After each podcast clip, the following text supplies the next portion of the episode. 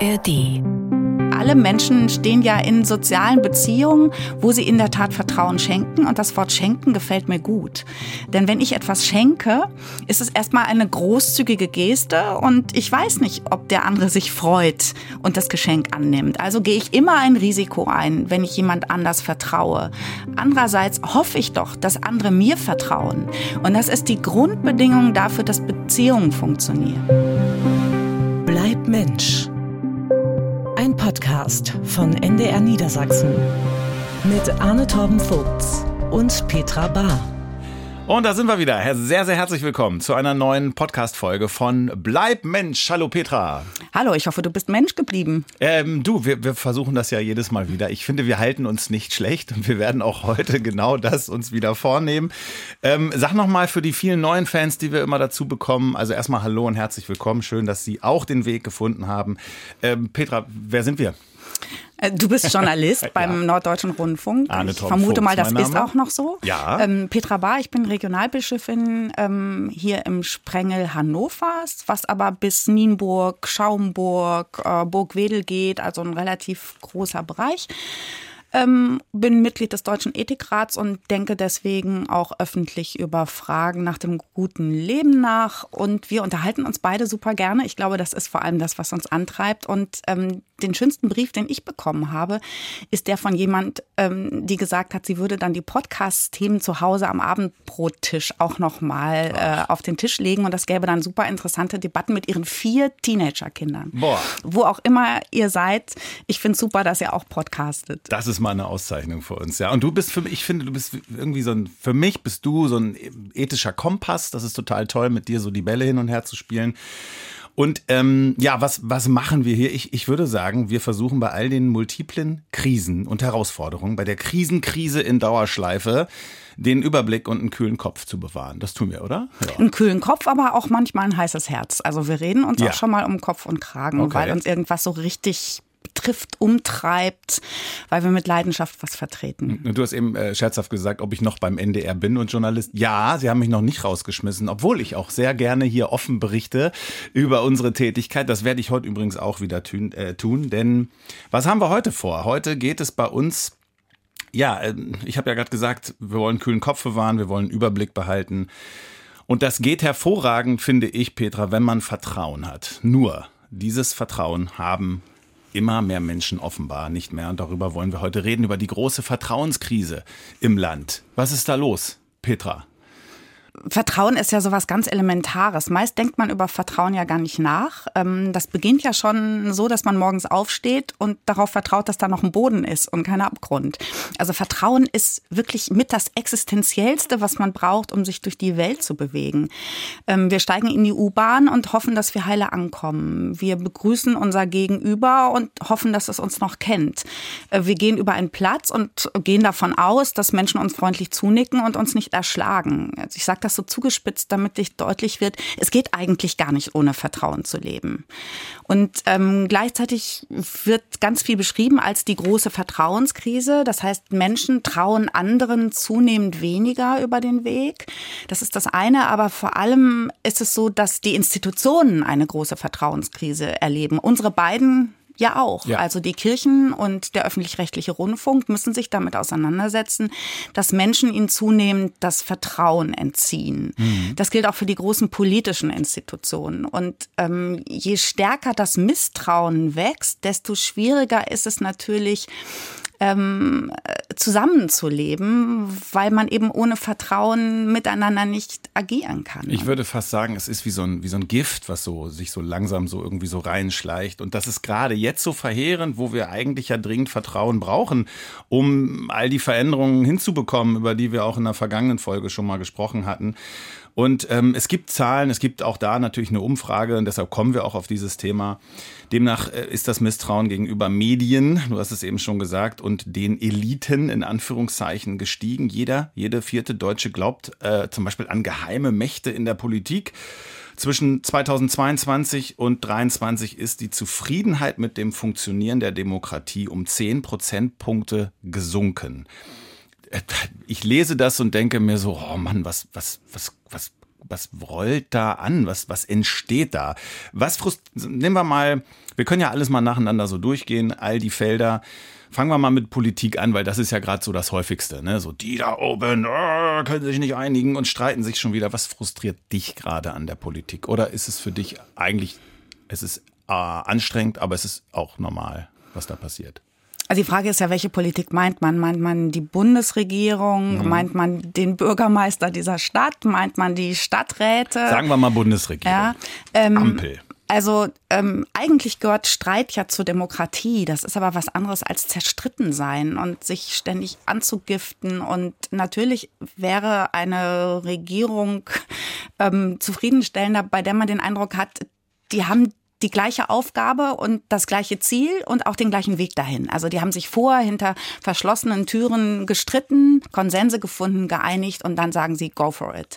Ich glaube, was viele Leute frustriert, was mich auch frustriert, ist, dass es so große Schlagworte gibt, ähm, die Zeitenwende ähm, und es gibt immer wieder so Ruckreden, alles muss anders werden, nur merkt man davon nichts. Ähm, und das sind dann am Schluss Dinge, die einem im Alltag eher begegnen. Dass der Putz von den Schuldecken der Kinder fällt, dass ähm, die Baustellen so bleiben und man monatelang niemand sieht, der an den Baustellen arbeitet. Dass das Fahren mit der Deutschen Bahn mittlerweile zu einem echten Risiko geworden ist, weil man nicht weiß, wann man ankommt.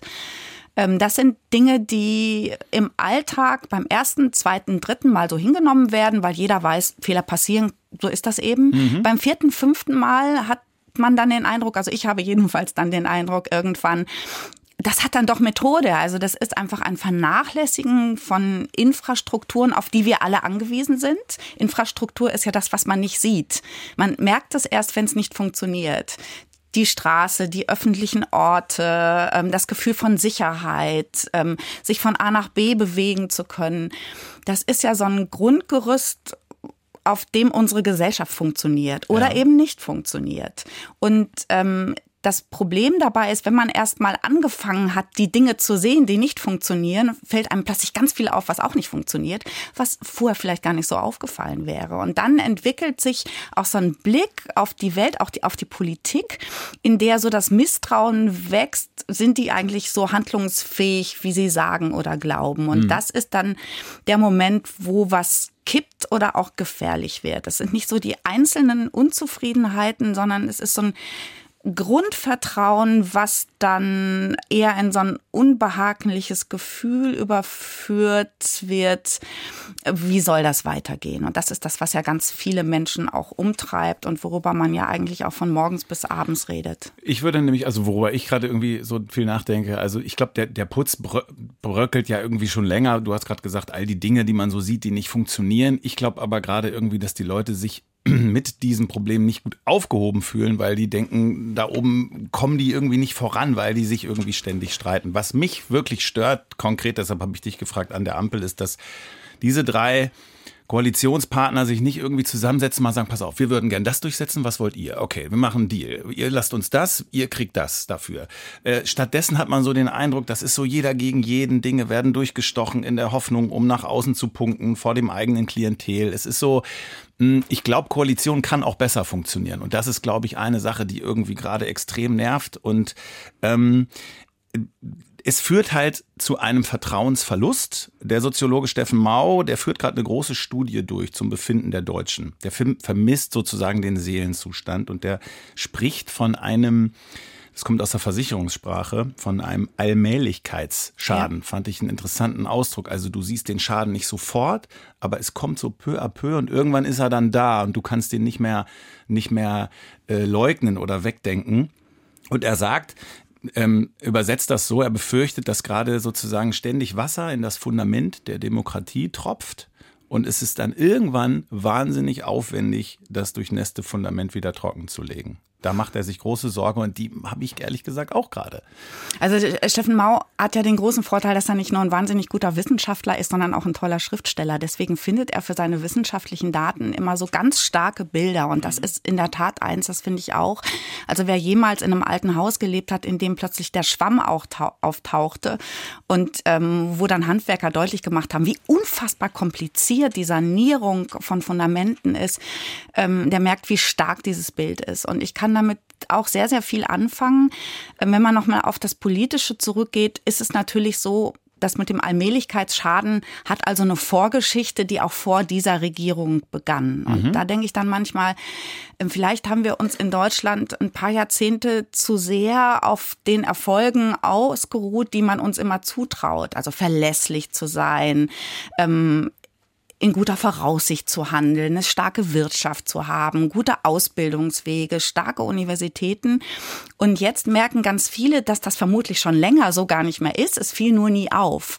Und wenn man dann erst mal einmal sieht oder tropft es durch die Decke, dann guckt man sich um, fast an die andere Wand und merkt, wow, die Wand ist schon feucht. Und das ist, glaube ich, in der Tat so der Zustand, in dem wir uns gerade bewegen.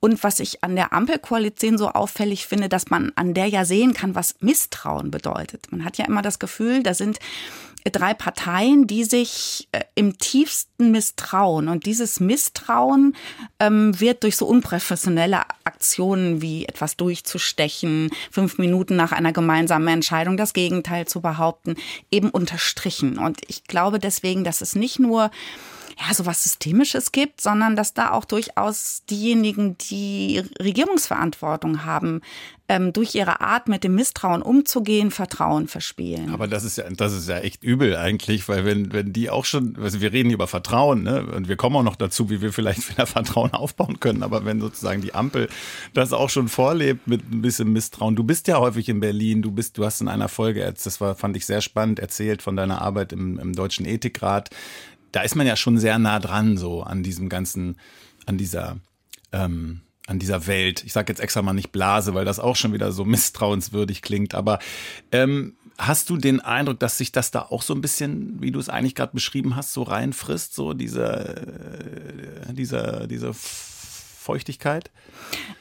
Ich glaube jedenfalls nicht an das Bild von der Blase, denn das hieße ja, dass man völlig unangefochten von dem, was den Rest der Welt, in, mhm. jedenfalls in Deutschland so beschäftigt, sein, seine Dinge machen würde.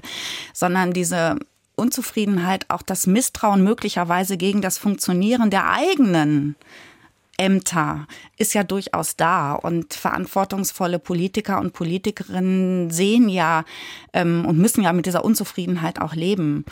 Ähm, deswegen bin ich gar nicht so sicher, ob es nicht bisweilen auch eine verbreitete Verunsicherung bei denen gibt, die diese Institutionen vertreten. Und das hat vielleicht auch ein bisschen was damit zu tun. Ich weiß nicht, wie dir das geht beim NDR, ja, aber wenn, wenn mhm. ich äh, meine evangelische Kirche vertrete, muss ich mich für das Handeln des Papstes genauso rechtfertigen wie für das Handeln eines Kollegen irgendwo in Bayern, ähm, der ein Kind ähm, auf eine Weise getauft hat, die der Familie nicht gut tat. Ähm, und gleichzeitig bin ich gar nicht die Vertreterin der Institution, sondern ich muss immer Petra Bar sein. Ich muss immer authentisch sein. Das heißt, ähm, die Repräsentantinnen und Repräsentanten einer Institution werden gar nicht mehr so wahrgenommen, sondern immer nur als die Person, die einem da gerade vor Augen ist. Und mhm. die muss dann die ganzen Enttäuschungen mit anderen Personen auch noch mittragen. Und das ist natürlich für Leute, das gilt für Menschen, die in Parlamenten sitzen, aber für uns beide im Grunde ja auch oft. Wir müssen ja für alles gerade stehen, ja. was an irgendeiner Stelle andere auch verbockt haben. Und das ist auch super frustrierend. Weißt du, was ich da immer sage? Ähm äh, weil ich das neulich mal hatte, da war ich eingeladen, um vor Landwirten zu sprechen. Und die haben auch gesagt, sag mal, was quatscht ihr denn da immer in den Medien ja. und so weiter? Und das ist so weit von uns weg und irgendwie, und die Medien und die Medien. Und dann habe ich irgendwann gesagt, wisst, wisst ihr was? Es gibt, so wie es die Landwirte nicht gibt, weil jeder anders ist, gibt es auch die Medien nicht. Und so wird es sehr wahrscheinlich auch die Kirche nicht geben. Und so gibt es auch nicht die Politiker. Es sind alles weiterhin äh, auch Menschen, die da äh, irgendwie arbeiten. Und ich unterstelle denen einfach mal, dass die trotzdem alle, also sicherlich auch für sich kämpfen und so, aber irgendwie dass die meisten auch wollen, dass der Laden läuft. Ich, ich habe mal ein Beispiel äh, nochmal mitgenommen so oder, habe überlegt, was das eigentlich, wir reden über Vertrauensverlust und die Vertrauenskrise, was bedeutet das eigentlich für uns? Nehmen wir mal ähm, diesen, diese Aussage hier aus der Umfrage. Jeder fünfte, jede fünfte Deutsche glaubt, Massenmedien würden systematisch belügen. Das lese ich und denke so, boah, das ist ja irgendwie schon ziemlich scheiße und ziemlich krass auch so. Und dann, ich glaube, sehr viel ist passiert durch die Corona-Pandemie. Das war auch da, du hast das schon mal auch in einer anderen Folge gesagt. Also ne, muss man auch noch mal aufarbeiten, was da alles passiert ist bei Corona. Also hier vorm Funkhaus in ähm, Hannover, wo wir gerade aufzeichnen. Da steht regelmäßig eine Frau oder noch mehrere, die haben so einen weißen Anzug an, da haben die Schilder, da steht Vertrauen, Aufarbeitung und da stehen die wirklich den ganzen Tag und zeigen diese Schilder den vorbeifahrenden Autos. Und ich dachte jedes Mal so, was machen die da? Und dann bin ich hingegangen, habe gesagt, schönen guten Tag, bevor ich reingegangen bin zum NDR. Was machen Sie hier eigentlich? Worum geht's Ihnen? Und die sagte auch, ähm, Sie würde gerne mal die Rolle der Medien aufgearbeitet haben während der Corona-Pandemie. So, du hast auch schon mal gesagt, da, da ist noch was, da müssen wir was aufarbeiten. Ne? Und dann bin ich mit ihr so ins äh, Gespräch gekommen und ähm, da, da und sie sagte auch halt, ähm, weil die auch, also man konnte gut mit ihr reden, aber gleichzeitig hast du gemerkt, die war auch wütend, weil sie fand, dass wir auch gelogen haben. So und dann habe ich habe ich gesagt, okay ich kann Ihren Blick, also erstmal haben wir einen gemeinsamen Nenner. Wir wollen beide das mal aufarbeiten, weil ich finde das auch spannend, was da passiert ist und würde mich gerne mal in Ruhe hinsetzen, um zu gucken, was da vorgegangen ist. So. Und ich habe gesagt, ich kann den Blick von außen verstehen. Was ich jetzt machen kann, ist Ihnen den Blick von innen zu geben, wie ich es erlebt habe. Und das mache ich jetzt hier auch mal, weil das ja vielleicht auch ganz interessant ist. Und ich habe ihr halt versucht zu schildern, dass wir hier beim NDR, dass wir auch, in Anführungszeichen, nur Menschen sind. Einzelne Menschen, die jeden Tag hier zur Arbeit kommen in den unterschiedlichsten Zusammensetzungen. Es ist nicht mal jeden Tag dieselbe Redaktion, sondern da ist ja eine hohe Fluktuation. Und ich konnte ihr sagen, was ist typisch menschlich, was ist typisch Psychologie, dass hier auch, als es losging mit Corona, viele auch Angst hatten. Also ich, ich erinnere mich wirklich, ich sage keine Namen, aber es gab Kollegen, die hatten wirklich, die sind wie ein kopfloses Huhn durch durchgerauscht und durchgelaufen, haben gesagt, oh Gott, wir werden alle vielleicht sterben, man weiß nicht, was da passiert. Und es war eine ganz, ganz große Verunsicherung. Und ich weiß noch, dass man so gedacht hat, okay, was passiert da? In welche Richtung geht das? Und an wem können wir uns orientieren? Weil wir haben keine Ahnung. Es gibt bundesweit vielleicht zehn Experten, die wirklich in diesem Fach, mit diesem Virus, mit dieser Erkrankung und dem, was da Verbreitungswegen, die sich auskennen. Und ich würde mal sagen, mal gucken, was du dazu sagst, dann mache ich auch kurz mal eine Pause dass ich ich würde sagen, acht von denen sind in eine Richtung gegangen, haben das gesagt. Ich sage jetzt mal Team Drosten. Und dann gab es zwei, die in eine andere Richtung gegangen sind. Und dann war für mich oder für uns, die hier arbeiten, natürlich auch die Frage, okay, wem? Wer hat recht? Wahrscheinlich die Mehrheit. So, und dann geht man erstmal diesen Weg. Also so habe ich versucht, das zu erklären, dass wir nicht hier jeden Tag hergegangen sind und dachten, ey, wir, wir haben voll die Ahnung, wir sind total die Superprofis. Nee, hatten wir nicht. Es war wie so ein Herantasten und so ein Stochern im Nebel am Anfang auch. Hast du das auch so empfunden am Anfang? Ich meine, ihr habt euch ja auch mit diesem Also Thema ein befasst, Vorsatz befasst. dazu, weil mir das wirklich wichtig ist. In der Tat hat, glaube ich, diese Corona-Katastrophe ähm, untergründig viel mehr angerichtet, nicht nur was das Vertrauen angeht, sondern auch was das Selbstvertrauen angeht, was das Verhältnis der Generationen angeht, das Vertrauen in Institutionen, als wir uns das nach wie vor klar machen. Und weil sofort die nächsten Krisen kamen, hat sich auch die deutsche Gesellschaft nicht die Zeit genommen, das gründlich zu bearbeiten. Mhm. Und natürlich war das auch in meiner Institution in mehrfacher Hinsicht so, ähm, dass ähm, Menschen sehr, sehr unterschiedlich auf so eine Nachricht reagieren. Während die einen fordern, auch etwa in Kirchenvorständen, wir müssten sofort alle Kirchen schließen und uns in unsere Wohnungen zurückziehen, haben die anderen gesagt, nein, genau das Gegenteil. Wir müssen jetzt raus und den Menschen beistehen, äh, selbst wenn wir ein hohes Lebensrisiko eingehen. Ähm, Wichtig finde ich nur, wenn wir in der Gegenwart reden, dass wir sehr genau überlegen, aus welcher Perspektive gucken wir eigentlich. Gucke ich aus der Perspektive äh, derjenigen, die heute ganz viel weiß was sie damals nicht wusste. Und da würde ich einiges anders machen mit dem Wissen von heute. Aber mit dem Wissen von heute. Deswegen ist das mit der Aufarbeitung immer so schwierig. Ja. Und deswegen hatte ja die Corona-Pandemie auch unterschiedliche Phasen. Und natürlich gab es groteske Dinge, über die wir dringend reden müssen. Wir haben Sterbende allein gelassen. Wir haben Spielplätze mit äh, rot-weißem Band abgesperrt. Wir ja. haben ähm, Kindern und Jugendlichen eine Solidarität abverlangt, die diese Generation wiederum massiv Vertrauen ähm, einbüßen ließ in Bezug auf die Erwachsenen, weil die ja gesehen haben, wie kopflos und mit sich selbst beschäftigt die Erwachsenen waren. Mhm. Deswegen ähm, ganz kurz auch übrigens, ich war ja dann immer im Studio und ja. interviewt Ministerpräsident, Gesundheitsministerin, wer da alles kam. Das waren auch Getriebene. Ne? Alle waren getrieben ja. und man muss ja sagen, ähm, nicht durch die Politik, sondern erstmal durch ein Virus, das niemand einschätzen konnte. Und was ich ja auch als Pastorin mittlerweile sehe, dass im Grunde das, was die größte Verunsicherung ähm, verursacht hat, gar nicht die Frage ist, ob und wie wir uns dann politisch, medizinisch, wirtschaftlich, privat richtig verhalten haben, sondern vor allem liegt diese harte existenzielle Beunruhigung, dass selbst wir in unseren westlichen Gesellschaften nicht nur als Einzelne, sondern auch als Kollektive zutiefst gefährdet sind. Wir sind alle eine Risikogruppe gewesen plötzlich. Mhm. Wir sind alle vulnerabel gewesen in einer Weise, wie ähm, uns das vermutlich seit vielen Jahrzehnten nicht mehr klar war, jedenfalls nicht als Gesellschaft. Ja. Und ich fand an zum Thema Vertrauen interessant, dass meine Gespräche mit Hochbetagten, die den Zweiten Weltkrieg erlebt haben, die diese schwierigen End-40er Jahre erlebt haben, vor allem Frauen, ähm, weniger Probleme hatten, sich auf diese Katastrophe einzustellen, als die Generation derer, die sich eigentlich immer im Modus des Aufbauens befand und des ähm, Bessergehens. Ich habe mit vielen alten, ganz besonders alten Frauen gesprochen, die ganz oft gesagt haben, wir haben in uns eine Krisenresistenz entwickelt, die plötzlich wieder greift, weil wir noch ganz andere Sachen erlebt haben. Und ähm, deswegen können wir auch vertrauen. Also wir können darauf mhm. vertrauen, dass wir selbst in einer sehr schwierigen, vielleicht sogar auch hocheinsamen Situation ähm, nicht alleine gelassen sind. Ähm, während andere ja sehr aggressiv auch geworden sind, weil ihnen das soziale Leben abhanden kam. Und es gab ja diese Seelsorgetelefone auch beim Norddeutschen Rundfunk, das habe ich auch häufiger gemacht. Da gab es eben eine Situation, wo eine 40-Jährige gesagt hat, sie hätte jetzt seit einer Woche nur eine einzige lebendige Stimme gehört und das sei die des Radiomoderators gewesen. Ich sage das deswegen, weil mir so wichtig ist, dass hinter dieser Corona-Krise nicht nur die Frage ist, wie haben die Institutionen reagiert und was ist mit den fiesen Maskendeals und der ganzen Korruption im Hintergrund, wem haben wir keine Stimme gegeben, auf wem haben wir unser Vertrauen vielleicht gesetzt und hätten es in dieser Weise nicht tun sollen, sondern dieses Selbstvertrauen, dass schon alles immer irgendwie gut geht, das ist, glaube ich, in massiver Weise irritiert worden. Mhm, und da ranzugehen, ja. ist mir auch als Pastorin so wichtig, weil es hinter allem liegt, was an Groll, an Ressentiment, an Wut kommt. Ja.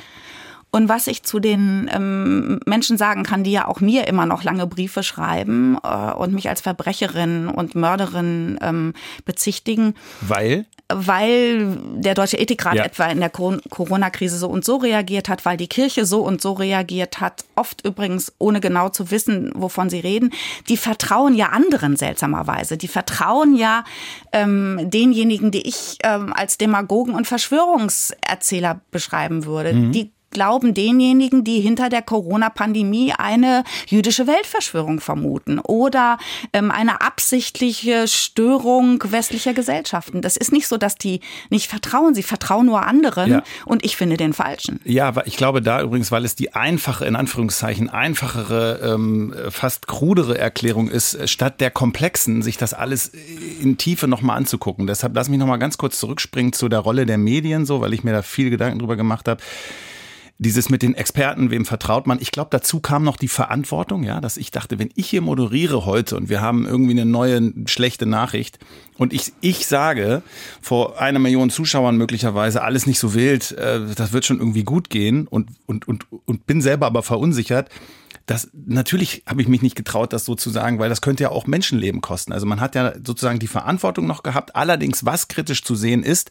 da sind wir auch beim Vertrauensverlust. Ich glaube schon, es gab einen Herdentrieb und wenn der Zug erstmal rollt und du dich festgelegt hast, dann und Drosten sagt, irgendwie hat noch kurz vor Mitternacht eine Studie gelesen, dass Kinder Verbreiter sind eventuell und sagt das in der Pressekonferenz und wir alle sagen, okay, yo, Team Drosten, der hat bisher immer ganz gut gelegen. Also ich glaube, so sind dann eben auch Fehler entstanden und ähm, da sind wir wieder bei dem Thema, das müsste man mal aufarbeiten.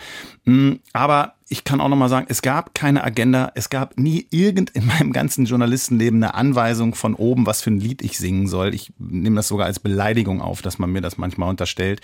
Also äh, es hat dieses nicht gegeben, aber es war stattdessen irgendwie eine große Verunsicherung, ein kollektives Herantasten. Und ähm, auch da übrigens, wir müssen mal wieder ein bisschen in Richtung Vertrauen kommen. Ich habe für mich überlegt, wie ich das eigentlich, du hast gerade gesagt, so, dass man nicht weiß, ob es gut geht. Ich habe aber immer gedacht, das wird schon irgendwie gut gehen. Weil bei mir ist immer so dieses Bild, auch was den politischen Prozess betrifft, ich, Wolfgang Thierse hat das mal gesagt, ehemaliger Bundestagspräsident, dass wir uns als Gemeinwesen emporirren. Ist so was, zwei Schritte vor, eins zurück, zwei Schritte vor, eins zurück. Das ist so mein Grundbild irgendwie. Ich weiß nicht, ich habe das wahrscheinlich irgendwie per Geburt, vielleicht bin ich tickig einfach so. Da aber kannst du natürlich so, glücklich sein. Ja, genau. Aber ich habe den Eindruck, dass sich genau, dass sich das so trennt. Ja. So, das ist das ist das ist ein Schatz, den man haben kann. Was machen wir mit denen, die diesen Schatz nicht haben, die nicht daran glauben, dass man sich emporirrt, sondern die sagen und die irgendwie Sorge haben, dass es nicht so ist und deshalb diese anderen Erklärungsmuster, die du gerade genannt hast, bevorzugen. Wie, wie kommt man denn an die ran? Also ich würde gerne noch einmal diesen Satz von dem Emporirren aufnehmen, weil mhm. damit ja was verbunden ist, was ähm, ganz wichtig ist fürs Vertrauen können, dass man nämlich auch anderen zugesteht, vielleicht sogar Institutionen, dass sie Fehler machen und dass sie sich irren. Die Frage ist nur, wie man dann mit diesen Irrtümern und Fehlern umgeht. Man kann sich ja nur emporirren, wenn man was lernen will und auch gelernt hat. Ähm, gleichzeitig ist es so, dass es mittlerweile auch so eine Art von Gnadenlosigkeit im Umgang mit den Fehlern anderer gibt, die dann sofort zu einem Entzug des Vertrauens führen, anstatt dass man, das ist jedenfalls auch im privaten Leben ja ganz offensichtlich so überlegt, ähm, wie kann man auf der Grundlage dieser Verletzung, dieser Kränkung, dieser Irritation wieder zusammenkommen. Also ich glaube, dass es kein Vertrauen geben kann ohne sowas wie Versöhnung oder Verzeihen können. Mhm. Oder ähm, Schrägstrich Aufarbeitung Corona. Äh, genau, mhm. also es gibt unterschiedliche Dimensionen. Es gibt eine gesellschaftliche Dimension, es gibt eine Dimension im Nahraum, es gibt eine private Dimension, die man nicht unterschätzen sollte, weil da ja auch die Unduldsamkeit sehr viel größer geworden ist. Und ähm, dann gibt es sowas wie ein Misstrauen, was sich dann festsetzt, wo Menschen niemandem mehr vertrauen. Und deswegen gibt es noch einen letzten Aspekt und du sagst, du hast das Vertrauen, es geht schon immer irgendwie gut, selbst wenn es weh tut und wenn es Konflikte gibt. Das hat was, glaube ich, auch mit deinem Selbstvertrauen zu tun. Du würdest dich eben nicht ausnehmen, sondern du fühlst dich so hast du das eben beschrieben als Journalist, ja auch mitverantwortlich. Das heißt, du sagst nicht immer, den kann ich nicht mehr vertrauen, sondern du fragst dich immer, kann man mir eigentlich vertrauen? Mhm. Das ist ja eine super kritische Frage, die du dir als Journalist stellst, die ich mir übrigens als Pastorin auch immer wieder stelle. Vor allem, es gibt ja so die Momente, wo man denkt, wer bin ich eigentlich, dass ich hier für ganz viele und vor vielen spreche? Ja. Also, ja, man fühlt sich dann wie so eine Hochstaplerin. Und das erinnert mich immer daran, mir nochmals überlegen. Ja, beziehungsweise Hochstapel. Man also, fragt sich, glaube ich, wird man dieser Rolle wird gerecht? Wird man der gerecht, ja. genau. Und wenn man aber das Gefühl hat, ich bin hinter diesem Amt eigentlich eine winzig kleine Figur und das Amt ist viel zu groß oder die Aufgabe, die mir gerade zugesprochen wird, ja. Dann zu sagen, ich vertraue darauf, ähm, dass man mich hiermit jetzt beauftragt hat und ich versuche das so gut wie es geht zu machen und riskiere möglicherweise, dass es nicht perfekt ist und sogar auch, dass jemand anders dann irritiert ist oder was falsch findet. Aber das ähm, tangiert nicht mein tiefstes Grundvertrauen, weder in Menschen ähm, noch in das Leben. Das hat übrigens auch ja. was mit Religion zu tun. Ja, also ja. diese Vorstellung, da kommen wir immer wieder hin. Mhm. dass, ähm, dass es einfach ein, ein, einen Hintergrund, eine, eine Kraft gibt, ähm, also Ursprung und Ziel des Lebens, würde ich das in der Liturgie nennen, über die ich nicht verfüge. Ja. Das heißt, wenn ich ehrlich bin, muss ich permanent vertrauen mhm. auf ganz viel mhm. und ahne mittlerweile, je älter ich werde, das ist ja der Vorteil von Kindern und Jugendlichen, dass sie das oft noch nicht müssen, dass dieses Vertrauen auch enttäuscht werden kann und ich trotzdem vertraue. Ja. Dass ich gut durch diesen Tag komme, dass es meinen Liebsten gut geht, ähm, dass äh, kein Krieg ausbricht, keine Seuche. Und wenn das aber gekränkt ist oder angefressen oder erodiert, wenn Menschen den Eindruck haben, im, im Dauerausnahmezustand äh, zu sein, immer alert und immer darauf warten, dass ihnen irgendein Missgeschick passiert oder dass jemand anders sie kränkt oder beleidigt, dann ahnt man ja schon, wie furchtbar dieses Grundgefühl ist. Und wenn das dann in Wut umschlägt, ähm, oder ein Ressentiment, dann wird's eben in der Tat eminent politisch und da muss keine U-Bahn zu spät gekommen sein und da muss kein Putz abgebröckelt sein. Das wird zu so einer Grundhaltung und da mache ich mir die größten Sorgen. Ja, also dann ist man quasi im Schützengraben und schießt nur Weil, noch anstatt genau, irgendwie. alle anderen sind eigentlich tendenziell eher dazu da, mir zu schaden, mich zu ärgern. Ja, übrigens zu der Rolle, ne? Wir hatten das, was du gerade gesagt hast, dass man sich, wie wird man der Rolle gerecht? Meine Antwort darauf ist mittlerweile, dass ich wirklich denke, dass ich mich einfach auch als Mensch zeige, dass ich einfach auch selber Unsicherheiten habe, dass ich auch Ängste habe, dass ich mich frage, ob ich das richtig mache, dass ich nicht breitbeinig da stehe und sage, hey, ich, ich habe ich hab die Weisheit mit Löffeln Ja. gefressen, ich weiß schon alles, ich sage euch das mal. Ja. Das würde ich mir übrigens auch mal wünschen in der Politik, ne? Weil das würde, glaube ich, auch für mehr Vertrauen sorgen, dass die auch sagen, ja, ganz ehrlich, wir haben gestern bis in die Nacht, wir, wissen- wir wissen nicht wirklich, was das Beste ist, wir versuchen es jetzt hiermit. So, ich, also ich, naja. Aber ähm, weil du gerade dabei warst, irgendwann landet man bei der Religion. Was äh, sagt denn das Buch der Bücher zum Vertrauen? Hast du heute was äh, mitgebracht? Ähm, also ich habe auch was mitgebracht, aber das ist das Grundthema äh, der ganzen Bibel von Anfang bis Ende. Ja, dann passt's Ja, also wirf dein Vertrauen nicht weg. Das Ja. ist äh, so etwas, was im Hebräerbrief an eine verunsicherte, wirklich gefährdete Gemeinde ähm, geschrieben ist, die ähm, eben nicht mehr weiß, ob sie überhaupt noch auf Gott vertrauen soll. Wenn man den Eindruck hat, Gott zeigt sich gar nicht mehr. Also wirf dein Vertrauen nicht weg, denn es wird ja eine Belohnung sein. Also diese, dieses Vertrauen kommt nicht leer zurück. Das ist das Grundthema der Bibel. Von Anfang an, wenn man etwa an diese ähm, irrsinnige Geschichte von Abraham denkt, der irgendwann losgeht ins völlig Ungewisse, nur mit diesem Vertrauen im Herzen, äh, weil Gott gesagt hat, geh mal los. Ich finde das wichtig, daran zu erinnern, dass es nicht so war, dass es früher sicherer war in dieser Welt, sondern dass Menschen immer schon ahnten oder wussten, dieses Leben ist ein riesenhaftes Risiko. Und ob ich heil bleibe oder nicht, ähm, dafür kann ich nicht garantieren. Aber dass ich geborgen bleibe in dieser Unsicherheit, das ist das Dauerthema aller biblischen Figuren und das andere Thema ist übrigens, dass sie das nicht können, dass sie ihr Vertrauen verlieren, ähm, dass sie das Vertrauen anderer enttäuschen, ganz besonders dann auch bei denjenigen, die dann Einfluss haben, ähm, dass sie im Vertrauen darauf, dass Gott sie begleitet, dann auch Dinge tun, die sie eigentlich nicht tun wollen oder lassen, die sie nicht lassen wollen. Und deswegen ist es das Grundthema. Man könnte ja auch sagen, also das Wort Vertrauen kann man mit dem Wort Glauben eigentlich ersetzen. Das heißt, die biblische Geschichte Gottes mit den Menschen ist die Antwort auf die zentralste Vertrauenskrise von allen. Ja. Also, dein Vertrauen nicht weg. Naja, und, und äh, das, genau das, was wir gerade erleben, dass Vertrauen immer wieder auf die Probe gestellt wird. Das passt übrigens zu meinem Zitat, was ich gefunden hatte, und zwar, äh, das lautet, Vertrauen heißt nicht blind glauben, sondern äh, nach vorne gehen, obwohl man zweifelt. Fand ich irgendwie auch ein ganz gutes Bild, ja, weil, weil äh, auch in diesem Podcast, es geht nicht darum, Ihnen hier zu sagen, äh, glauben Sie all den Menschen da draußen oder den Politikern oder so, sondern oder oder oder laufen Sie, dann machen Sie sich keine eigenen Gedanken. Aber ich glaube, es ist trotzdem nicht in Schützengraben rein und irgendwie sich verweigern und die Arme verschränken, sondern weiter nach vorne gehen, obwohl es manchmal auch nicht so nicht so leicht ist. Und ein Gedanken aus einem anderen Folge, aus einer anderen Folge, die wir schon mal hatten, ähm, kommt hier finde ich wieder hoch. Äh, da hast du gesagt irgendwie, wie vertrauenswürdig ist man selber, ne? Ja. Diese Gegenfrage. Ja.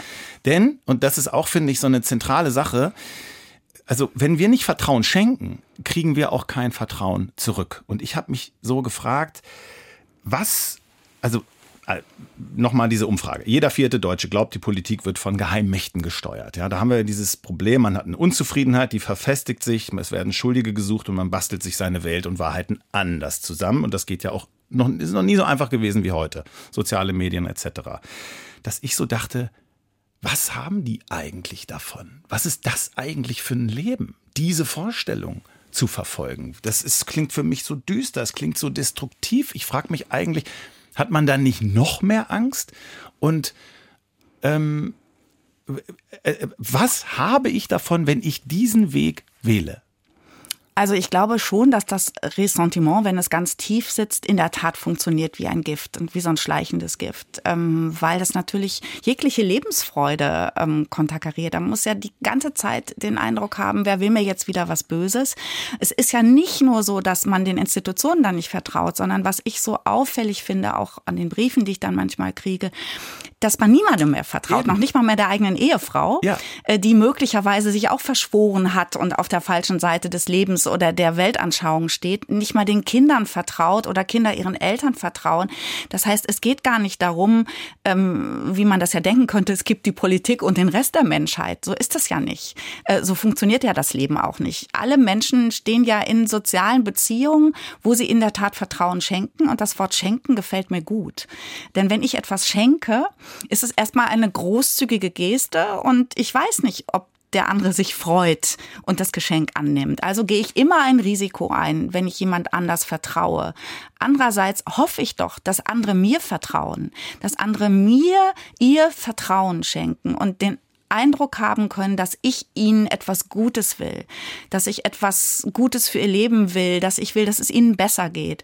Und das ist die Grundbedingung dafür, dass Beziehungen funktionieren. Und deswegen glaube ich, ähm, wenn wir über die Politik reden, müssen wir dann eher über das Politische reden, also das, was uns alle angeht. Was die Polis betrifft, da kommt das Wort ja her. Also ja. das, was unser Zusammenleben stört oder besser macht. Und was ich so irre finde an der Tatsache der Erfahrung, wenn Kinder merken, dass man ihnen etwas zutraut, dass sie alleine zum Bäcker gehen dürfen, äh, dass sie mit dem Fahrrad zur Schule fahren können, macht sie das stark, mutig, selbstbewusst. Ähm, und das ist der erste Schritt ähm, dazu, ein verantwortliches Leben zu führen. Das merken alle. Also wer ganz besonders ängstlich ist und Kindern nichts zutraut, wird Kinder erleben, die, wenn sie erwachsen sind, voller Misstrauen, ähm, voller Aggression, teilweise auch voller Gewalt reagieren, weil man ihnen nie was zugetraut hat. Wer umgekehrt die Erfahrungen macht, man traut mir was zu, ich kann wachsen, ich darf auch Fehler machen, schon sehr, sehr früh, äh, kann sich auch was trauen. Und ähm, das führt mich zum Anfang zurück. Du hast ja auf dieses Mehltauartige, dieses leicht depressiv, verunsicherte hingewiesen. Ähm, wir sind ja an einem Punkt, wo wir miteinander an unterschiedlichen Orten uns mehr trauen müssen. Wir müssen uns ähm, trauen, neue Unternehmungen zu gründen. Wir müssen uns trauen, unser Alltagsverhalten im Umgang mit China-Ressourcen. Ja, mhm. genau. Also und nicht einfach nur nach vorne schlurfen, weil es ja gar nicht anders geht, mhm ähm, sondern sich fast trauen. Das hat was mit Risiko zu tun. Das hat auch was mit einem unternehmerischen Geist zu tun. Nicht nur im Sinne des Geldverdienens, sondern im Sinne von der Frage, wie kann es denn in meinem Stadtteil, wie kann es denn hier in meinem Umfeld anders werden? Was muss ich vielleicht auch lassen? Welche liebgewordenen Gewohnheiten brauchen wir nicht mehr? Ich habe neulich einen Text gelesen, da ging es äh, um Bürokratie und Verwaltung. Und das war deswegen ein aufrüttelnder Text, weil dessen Pointe war, dass wir so viel Bürokratie haben und immer den Eindruck haben, nichts funktioniert und man braucht für alles 37 Gutachten oder Genehmigungen, hat auch was damit zu tun, dass wir das umgekehrt immer erwarten, wenn es um unsere Angelegenheiten geht. Also der Versuch, uns permanent in Sicherheit zu wiegen, führt dazu, dass wir umgeben sind von Regelungen, die wir an irgendeiner anderen Stelle selbst mal eingefordert haben, weil wir fanden, das sei jetzt unser Recht. Und das hat okay. mir total gut gefallen. Das heißt, äh, so ein bisschen mangelndes Vertrauen hat dazu geführt, dass wir diese ganzen Regeln aufgestellt haben, um uns in Sicherheit ja, zu wiegen, über genau. die wir uns jetzt beschweren, die zu Vertrauensverlust das war die These. führen. Genau, das war ja. die These dieses Verwaltungsexperten. Und ähm, da wir uns alle ja schrecklich gerne über deutsche Bürokratie aufregen, aus guten Gründen, und selbst da sich noch mal kurz an die eigene Nase zu fassen und sich dann zu überlegen, äh, muss ich eigentlich vor Gericht ziehen, weil der Kirschbaum meines Nachbarn ähm, einen halben Meter weit über meine Rosen ragt. Es ist jetzt nur übertragen. Mhm. Also dieses Misstrauen, ähm, was wir auch gegenüber dem Staat haben, ähm, nochmal zu befragen auf seine Gründe hin. Und dann stößt man manchmal äh, dummerweise auf sich selbst und nicht auf das, was die anderen wieder falsch gemacht haben. Ja, genau. Das ist wirklich ein schöner Punkt, dass man irgendwie bei sich guckt und äh, nicht irgendwie immer nur da draußen. Du hast gerade gesagt, wir müssen uns trauen. Das ist ja dasselbe, das steckt ja auch im Wort Vertrauen, genau. um das es heute geht. Ähm, und du hast gesagt, das ist die Grundbedingung für Beziehung.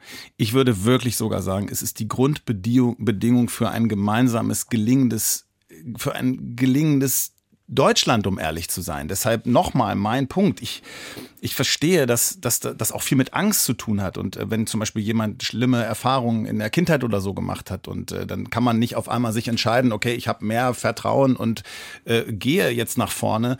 Das, das kann ich verstehen, aber nochmal, ich, ich, ich glaube, um jetzt langsam in Richtung Ende zu kommen, es ist, es, wir haben gar keine andere Wahl, als zu versuchen, mehr Vertrauen zu üben, weil das Vertrauen Stille bringt ins Chaos, in die Krise, in all die Zumutungen, in all die Probleme und nicht andere Erklärungsmuster und Verschwörungstheorien. Ich glaube, das klingt so komisch, als wäre das der Selbstzweck. Weil es einem besser geht, sollte man das tun, aber irgendwie irgendwie komme ich doch nicht umhin, als, als mit, mit diesem Fazit so ein bisschen zu enden. Für all diejenigen, die sich schwer damit tun jedenfalls versuchsweise mal ähm, aus dieser Ecke rauskommen und sagen, ich vertraue dir jetzt mal. Man kann das ja erstmal auf den kleineren Kontext übersetzen.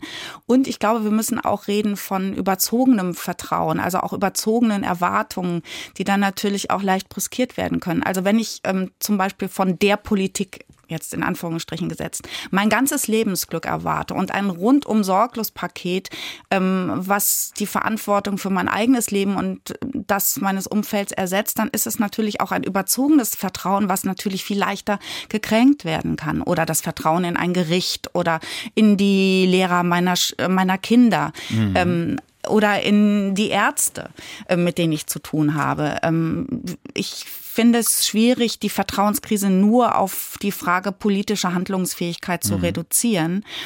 Ähm, aber dann zu sagen, ich schenke mein Vertrauen versuchsweise mal und gucke, was passiert. Mhm. Einigen wir uns auf ein gesundes, auf ein kritisches Maß an Vertrauen, nicht blindes genau, Vertrauen. Genau, blindes Vertrauen ist deswegen gefährlich, weil es ja auch was mit Unterwerfung zu tun hat.